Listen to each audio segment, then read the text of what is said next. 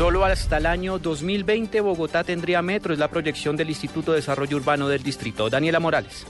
Buenas tardes. El director del Instituto de Desarrollo Urbano IDU, William Camargo, aseguró que el proceso licitatorio de la primera línea del metro sí estará listo en el año 2015, pero que el inicio de la obra empezaría en el 2016. Un proceso que estamos adelantando con la Nación. Existe el compromiso de sacar adelante el proceso licitatorio en 2015. En este momento estamos afrontando la fase de estructuración técnica, legal y financiera y hay un equipo de la Nación y el Distrito trabajando tiempo completo para lograr sacar en tiempos ese proceso y abrir licitación en 2015 como lo han comprometido el presidente y el alcalde.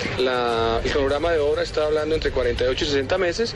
En la medida que avancemos con la estructuración y abramos proceso en 2015, es factible que tengamos nosotros inicio de obra en 2016. El director aseguró también que tanto Nación como Distrito están trabajando las 24 horas del día para iniciar con la mega obra. Daniela Morales, Blue Radio.